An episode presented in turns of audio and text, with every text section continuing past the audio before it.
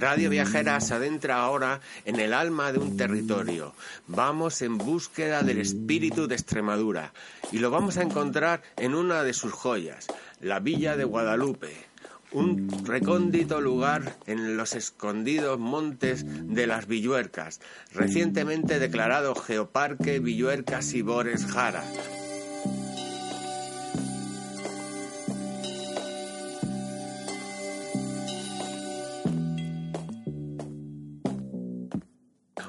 Territorio apasionante lleno de declaraciones medioambientales que avalan la calidad de un territorio impensable.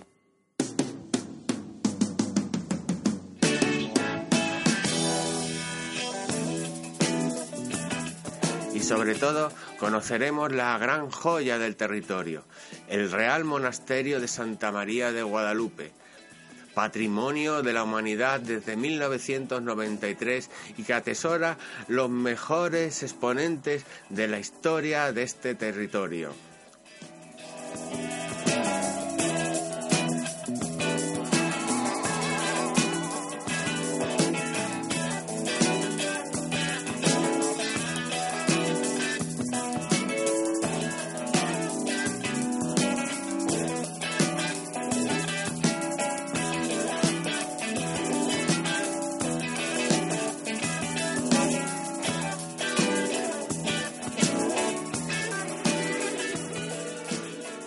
Rutas por Extremadura nos lleva hoy con gente viajera a uno de los pueblos más bonitos de España, concretamente a Guadalupe, patrimonio de la humanidad y un sinfín de valores reconocidos en las muchas declaraciones medioambientales que atesora estos territorios.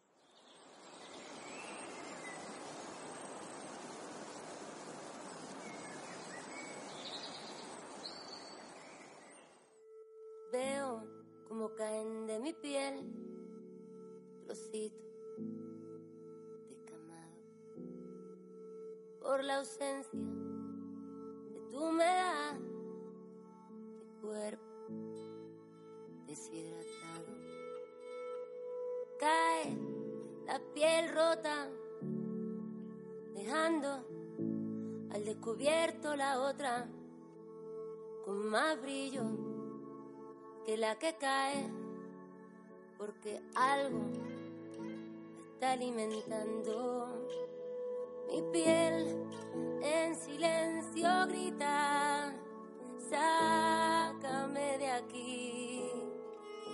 Mi piel en silencio grita, oxígeno para respirar, respirar de esta falta de ti.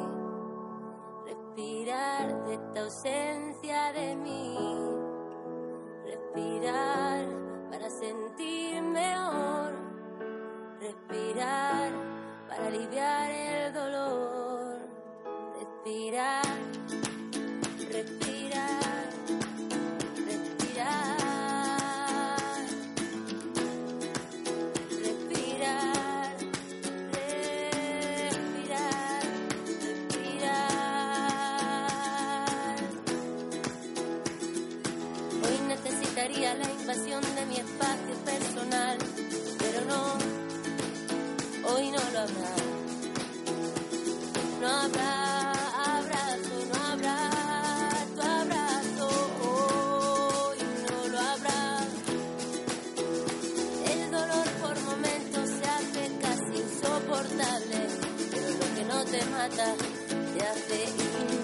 Cada uno en su universo siente su dolor como algo inmenso.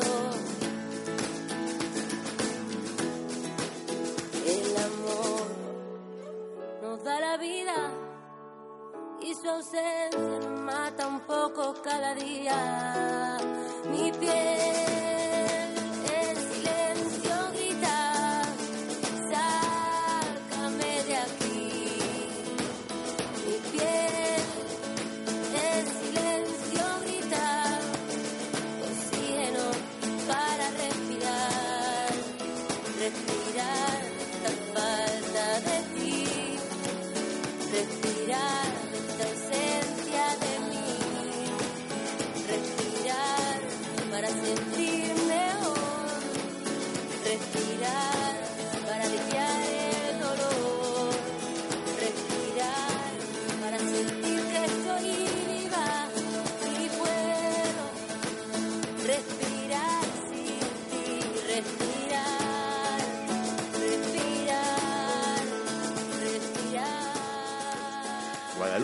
Se encuentra en la ladera sur de las Villuercas, muy cerca de las grandes vías de comunicación que transitan por el centro oeste peninsular. Se asienta sobre una sierra de monte escarpado, conocida con el nombre de Altamira, en el monte de la Brama, en un acogedor rincón que se cierra entre brazos de tierra. Todos los valles son de corto recorrido, bajan vertiginosamente la montaña y confluyen en el río Guadalupejo, donde no hace mucho tiempo había peces de comer muy delicados, truchas finísimas y un sinfín de mamíferos de ribera. Actualmente goza de un importante nivel de protección medioambiental. Está declarado como corredor ecológico y de la biodiversidad. La caza mayor siempre ha sido un importante atractivo y fuente de ingresos en la economía local. El ciervo, el corzo o el jabalí representan el plato fuerte de las cacerías de temporada y un sinfín de posibilidades gastronómicas que aprovechan las muchas formas de cocinar estas carnes, casi siempre heredadas de recetas ancestrales. El pueblo guarda las esencias del esplendor más refinado de la Baja Edad Media española construidos sobre criterios claros del buen vivir y concebido desde el principio como habitación del universo que siglo tras siglo se acerca a este rincón guadalupense. Lugareños y peregrinos de toda Arcunia se, se hospedaban casi simultáneamente en las mismas casas. Se sigue la clásica arquitectura enraizada sobre todo en los barrios judíos de los pueblos del norte de Extremadura, con los que está plenamente entroncada una forma de construir que en España muere aquí. Más al sur, las viviendas y su concepción serán totalmente distintas. Los barrios evocan parajes medievales y las calles se adaptan al abrupto del terreno. El piso bajo de la vivienda está dedicado a los establos y otros oficios. Las personas viven arriba. Los materiales utilizados para la construcción son los tradicionales como adobes, maderas y piedra. Para la realización del entramado de pisos y soportales se utiliza la madera. El ladrillo es usado ocasionalmente como tapial o relleno de la planta superior, ya que la primera se realiza íntegramente de pizarras. Las gentes son muy individualistas entre ellos y una piña hacia el exterior. Todos se afanan en un espíritu de superación que les ocupa las 24 horas del día, en las más diversas y variadas tareas.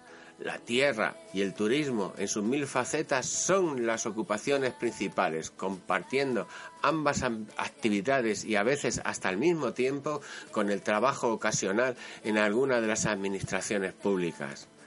La actividad económica principal de los habitantes de la localidad se centra en la hostelería y en los servicios al viajero, turista o peregrino. En la Puebla se puede disfrutar de gran cantidad y variedad en la oferta, tanto en alojamiento como en gastronomía, como en actividades.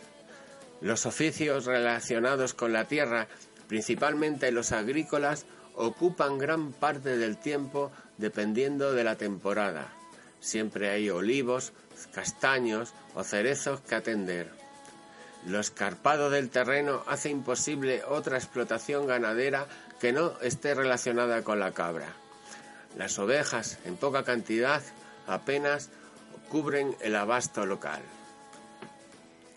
La tradición artística y creativa, arraigada en el espíritu local, alimenta un foco importante de artesanos.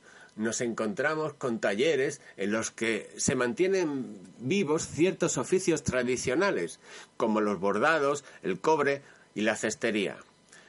De cuatro y cinco generaciones recuerda la memoria familiar una ancestral dedicación guadalupense. La tradición cuenta que se inició cuando pusieron las puertas de cobre del monasterio. A raíz de tal acontecimiento y por la gran necesidad de los productos de este material se genera una industria que todavía cuenta con varios talleres. Muchos objetos conservan los arquetipos utilizados desde la Edad Media, sobre todo el jarro que reposaba al lado del fuego siempre con agua caliente y el cántaro para el agua fría. Vemos además calentadores, cazos, la caldereta para la leche, la chocolatera, el pote. Aunque la inmensa mayoría de las obras de arte son réplicas de otras antiguas, queda espacio para la innovación, la imaginación y el saber de los maestros artesanos que nos sorprenden con sus acabados creativos y modernos detalles de buen gusto.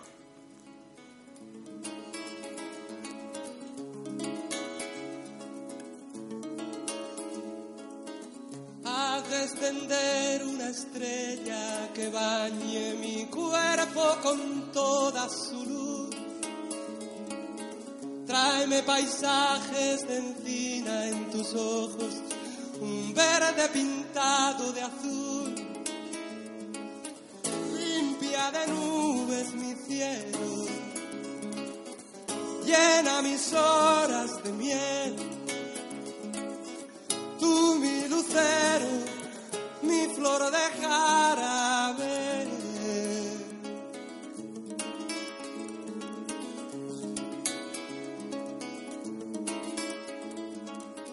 Haz descender una estrella que bañe de plata el último sol.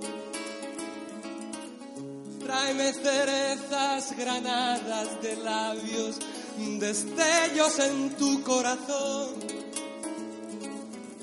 dame tu olor de manzana, prezo y tomillo en mi piel, tú mi lucero, mi flor de jarabe.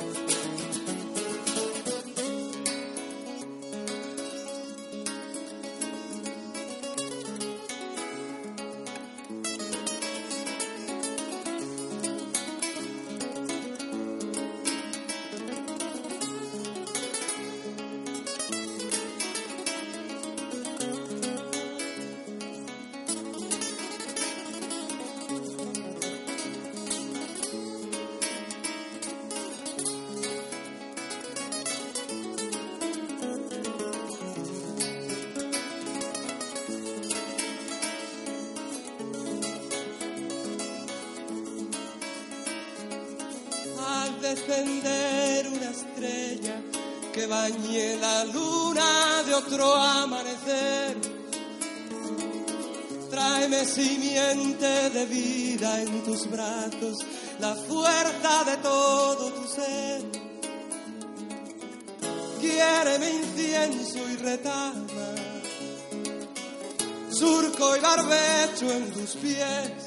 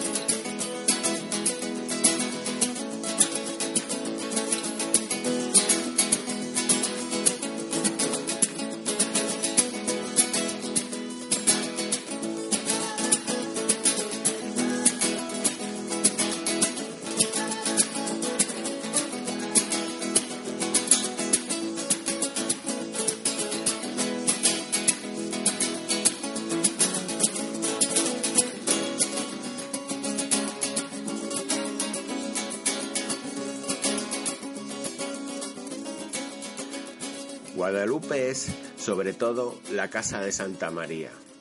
Aquí, la leyenda tomó forma o la imagen hizo la leyenda. Así nació el mito. el espíritu mariano de las Españas de todos los tiempos se refundió en Santa María de Guadalupe. Las culturas hispanas de todo el mundo la eligieron como centro de devoción y peregrinación. La aparición podría remontarse a principios del siglo XIV. La historia de este encuentro está protagonizada por un sencillo vaquero quien buscando una vaca que se había perdido llegó hasta el río Guadalupe donde la encontró muerta. Cuando quiso aprovechar la piel y dibujó una cruz con el cuchillo para arrancarla, el animal cobró vida y se apareció María. Entonces le avisó de su presencia enterrada en ese mismo lugar y le mandó varias cosas que el vaquero iría cumpliendo paso a paso. Después de esto volvió a su tierra donde dio la noticia a los clérigos, que no le creyeron. Al llegar a su casa se encontró con un niño muerto. Encomendó su pena a su señora y entonces el niño resucitó. Esto persuadió a los clérigos sobre la veracidad de la aparición. Junto con el pastor llegaron al lugar indicado y excavaron hasta encontrar la imagen. Dicen que construyeron allí una ermita y recibieron a la Virgen con el nombre de Santa María, que más tarde sería conocida como Santa María de Guadalupe. La imagen de Nuestra Señora es una escultura románica, sedente, con el niño en su regazo, tallada en madera de cedro del Líbano y policromada. Mide unos 59 centímetros de alto y pesa casi 4 kilos. Pertenece al grupo de vírgenes negras de la Europa occidental del siglo XII y sus características principales son la frontalidad, la nariz recta y el mentón ateniense. Prototipo de las vírgenes llevadas por los caballeros de las órdenes militares de batalla en batalla. Su origen sigue siendo el misterio acariciado por muchos. Desde el siglo XIV, esta talla románica aparece vestida y ataviada con una corona y un cetro. Se encuentra colocada en la actualidad en un impresionante trono realizado en 1953 de estilo principalmente neoclásico. Desde 1226 hasta 1835, el culto por la Virgen llegó a la cumbre de su grandeza y la fama del santuario llegó a todo el mundo, como se ve reflejado en la existencia de nueve códices de milagros de Nuestra Señora de Guadalupe que testimonian el fervor universal por esta imagen. Pero va a ser en su propia tierra donde empiece su reconocimiento. Es patrona de Extremadura desde el 12 de octubre de 1906 cuando se produce una gran peregrinación de toda Extremadura a Guadalupe. Más de 10.000 romeros rinden culto a Santa María de Guadalupe, hecho que lleva al, al Papa Pío X en marzo de 1907 a solemnizarla como patrona de Extremadura, lo que para muchos fue el primer grito de regionalismo en la tierra de Santa María de Guadalupe. También es reina de la hispanidad, reina de las Españas, cariñoso título que se basa en derechos históricos de gran importancia.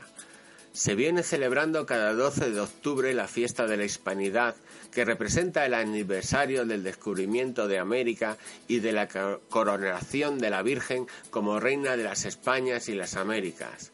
En esas fechas se produce el segundo gran movimiento de caballos de España, una gran peregrinación de caballeros que recorren caminos y montañas para llegar hasta el monasterio de Guadalupe en el, en el entorno del 12 de octubre. La devoción por Santa María de Guadalupe no conoce fronteras, tanto en España como en Europa o América. La fe llega hasta los últimos rincones de la tierra donde han ido apareciendo también multitud de santuarios y ermitas dedicadas a ella. La iglesia del Vaquero en Cáceres, el santuario de Fuenterrabía en Guipúzcoa, el santuario de Nuestra Señora de Guadalupe en Guadalupe, provincia de Murcia, el santuario de Punta Llana, en San Sebastián de la Gomera, el Santuario de Riancho, en La Coruña, entre otros. También la imagen de Nuestra Señora de Guadalupe se encuentra presidiendo numerosas ermitas dedicadas a su nombre, entre las que destacan las ermitas de Don Benito en Badajoz, Orcajo de los Montes en Ciudad Real, Requejo en Sanabria, Zamora, San Miguel de Treos en La Coruña y otras muchas repartidas por toda la península. Fuera de España podemos destacar entre otros el santuario de Braga en Portugal, el santuario de Codén en Polonia, el templo de Sagres en, Portugal y la ermita de Castelo do Neiva en Portugal también.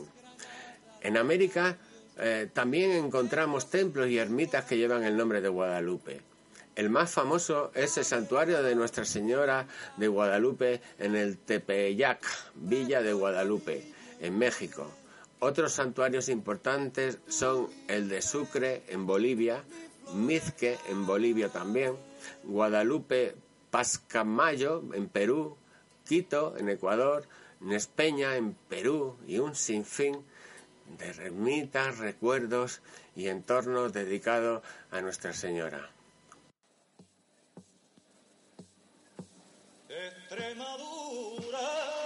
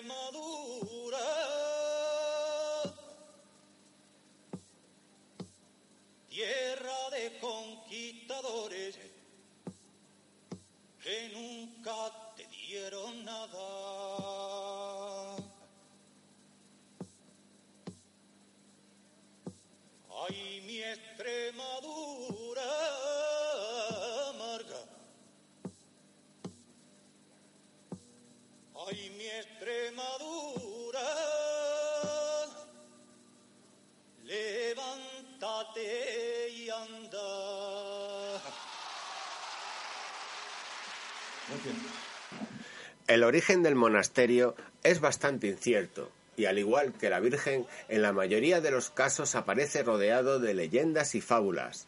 Eruditos hay que hablan de una antigua población romana, otros de una iglesia visigoda o de una pequeña ermita románica. Lo que sí se sabe es que en el año 1326, 27 y 29 ya existía un edificio que llamaban hospital o ermita o iglesia, donde se veneraba la imagen de Guadalupe y que estaba entonces arruinado en gran parte. La devoción del rey Alfonso XI por esta milagrosa imagen le hace estar en el punto de mira de las máximas personalidades del país que poco a poco van haciendo de este uno de los paraísos más cuidados. El momento clave ocurre cuando la batalla del Salado. El rey, con la protección de la Virgen, derrota al ejército moro.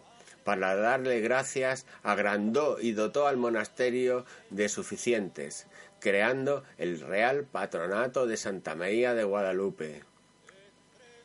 Después de la victoria regresa al santuario para ofrecer a Nuestra Señora los presentes en el agradecimiento por haberle honrado con su protección. En el año 1348, ya con el segundo prior, don Toribio Fernández de Mena, el rey le concede otro gran favor consistente en el señorío civil sobre la Puebla de Guadalupe. De esta forma, el pueblo deja su condición de realengo y es sometido a la autoridad eclesiástica y civil del prior del monasterio. Siempre fue parada de reyes. Muchos hablaron de él como su paraíso, un verdadero Edén con palacios, estancias, jardines y todo decorado con primor.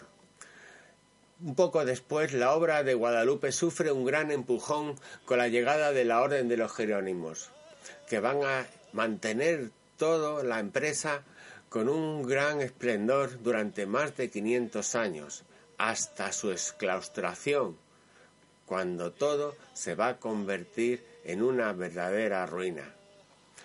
Hasta 1910, cientos de años de abandono hasta la llegada de la Orden de San Francisco, que recibe el enorme encargo de restaurar la vida y obras de arte del monasterio, además de rescatar las partes que habían sido enajenadas. A lo largo de la historia, Guadalupe siempre ha constituido un foco de cultura, arte, historia, hispanidad y conciencia regional, quedando representadas todas esas cualidades en su monasterio. La UNESCO supo recoger toda esa importancia histórica y artística y así en 1993 el monasterio Guadalupe fue declarado Patrimonio de la Humanidad. Por todo ello, Guadalupe y su monasterio constituyen un enclave de valor excepcional que debe ser protegido para beneficio de la humanidad, haciendo de éste algo que siempre fue, un patrimonio de todos los hombres de la tierra.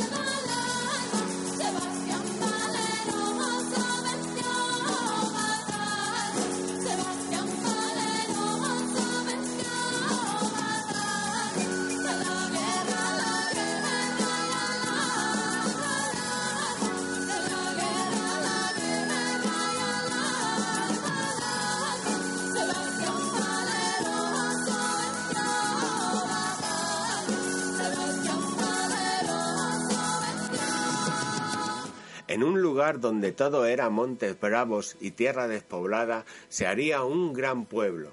Esa fue la profecía que hizo la Virgen en su aparición ante el pastor. La plaza puede ser el punto de encuentro, un punto de partida para llegar al corazón guadalupense. Es el sitio donde monasterio y pueblo se funden en el perfecto binomio que hoy conocemos. Pero además hay otros edificios que son muy singulares, como el Parador de Turismo. Se construyó en el siglo XV o XVI y estaba destinado a colegio de infantes o gramática, que es como se llamaba a los estudios de latín, humanidades y canto estaba íntimamente relacionado con la actividad de investigación y los estudios que se realizaban en el hospital del monasterio. Aquí se realizaron las primeras intervenciones quirúrgicas con autorización papal, prácticas que hasta entonces eran consideradas casi diabólicas. Después de un largo abandono se reconstruyó en 1965 como parador nacional. Podemos partir por numerosas rutas que recorren las calles típicas de la población y lo vamos a hacer a través de los muchos arcos que protegen cada uno de los barrios. El barrio de arriba, que no desmerece en absoluto con el resto de la Puebla, rincones llenos de encanto se suceden entre calles que recuerdan otros tiempos. Es el más desconocido por los repechos que supone llegar hasta lo más alto, pero una vez que llegamos, las vistas nos regalan paisajes impresionantes. Las fuentes no van a faltar poniendo su melodía cantarina en las muchas plazoletas que articulan el barrio. Por el contrario, tenemos el barrio de abajo, que es el más conocido. Recorre, recorre, las calles más típicas que rodean el monasterio, quizás las más conservadas de la Puebla. Se accede desde la Plaza de Santa María de Guadalupe por una espléndida puerta, el Arco de Sevilla. Al final de esta calle tenemos la Fuente de los Tres Chorros que da nombre a la plazuela y que es quizás el lugar más emblemático de la población. Durante el trayecto, siempre a pie, se observa la típica arquitectura medieval de la Puebla, soportales de madera, casas porticadas y calles estrechas, muchas de ellas empedradas. Casi todo el barrio, casi todos los barrios están cerrados por arcos defensivos. Entre ellos, pues tenemos el arco del Chorro, arco de Sevilla, el arco del Tinte, el arco de las Heras, lugares que dan muestra de otras formas de vivir de otros tiempos.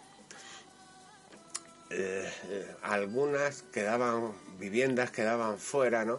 Pueblo terminaba en espacios donde las construcciones ya son más toscas, no esmerándose mucho en cuidados especiales o adornos llamativos. Sin embargo, eh, en su sobriedad despierta gran interés en los visitantes que se acercan hasta las últimas casas de la población. Va a subir la marea y se lo va a llevar todo no veas si noto la fuerza. Yo creo que soy un toro.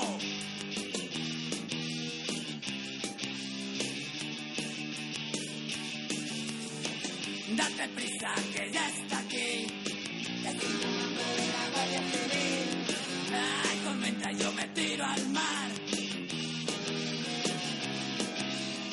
Me abandono, no me voy a ahogar. Arriba soy el huracán.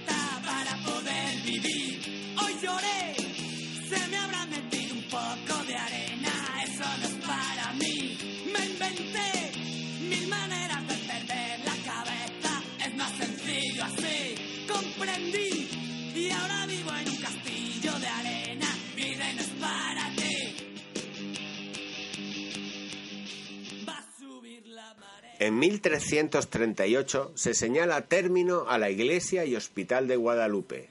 Pocas veces una circunferencia de media legua, menos de tres kilómetros, alrededor del monasterio dio para tanto. Aunque ya en término del vecino Navezuelas, el pico Villuerca tiene su acceso desde tierras de Guadalupe. Es el punto más elevado de la comarca, situado a 1600 metros, y actúa como un gran distribuidor de aguas. La cuarcita es el material geológico que ocupa las zonas más elevadas del cerro, formando cuatro crestones que van a ser la columna vertebral de todo el geoparque Villuerca Sibores Jara. Este pico es aprovechado por las antenas de una base militar que durante años tuvo aquí su cuartel. Solo el camino ya merece la pena, por una estrecha y mal estado, mal estado carretera, ascendemos lentamente, subiendo metros y metros y rodeando la montaña por todas partes, lo que nos ofrece unas vistas impresionantes de los cuatro puntos cardinales. Ahora espera un nuevo uso, tanto el entorno como las instalaciones se, se prestan a un sinfín de posibilidades turísticas que hoy se están explorando. Tenemos a lo largo de las tierras muchos elementos que provocan nuestro interés, como el Pozo de las Nieves, uno de los elementos patrimoniales más conocidos por todos los guadalupenses. No en vano fue una cámara de conservación de hielo o nieve y su localización en las proximidades del pico Villuerca a una gran altitud hizo que se tratase de un lugar idóneo para recoger nieves en el invierno y que cubrían las necesidades de conservación de alimentos y medicinas durante todo el año. Existen en otras zonas cercanas a la Puebla otros pozos que cumplían la misma función pero de menor tamaño.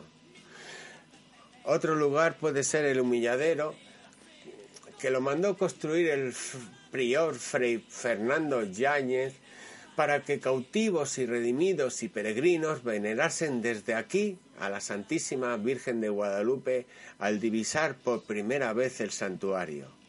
Es de estilo mudéjar guadalupense del siglo XV, de planta cuadrada y construido en ladrillo bajo y con una cubierta en forma de pirámide. Después de la desastrosa desamortización, fue restaurado en 1985. Esta ermita no posee paredes y está cerrada por barrotes. Uno de los miles peregrinos que pasaron por aquí fue Miguel de Cervantes y Saavedra, que vino a dejar sus grilletes de cautivo en Turquía. El 3 de junio fue declarado un monumento histórico artístico nacional. Otro monumento, también histórico artístico nacional, desde 1931 es la Granja de Minabel. La granja, iglesia, palacio está situada en una hermosa finca del mismo nombre, lugar de recreo y descanso de los reyes católicos en Guadalupe, en especial de la reina. En un primer momento fue una granja de los Jerónimos ampliándose y mejorándose por el prior del monasterio en finales del siglo XV.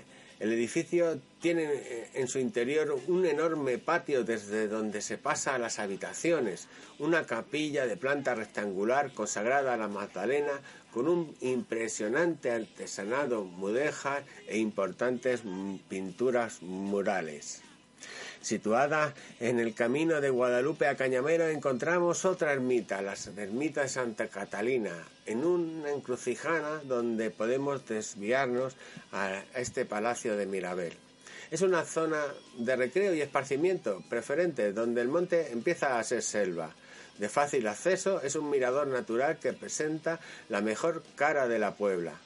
Es una construcción muy poco frecuente de estilo gótico, también del siglo XV, y tiene el culto favorito de los monjes jerónimos, que era Santa Catalina. Otra ermita en otro camino, la ermita de San Blas, pequeña y encantadora. situada muy cerca del paso de la vía del tren, en lo que se conoce como el Parador del Cura. Es prácticamente cuadrada, sostenida por contrafuertes redondos en las esquinas, lo que le da un aspecto poco habitual.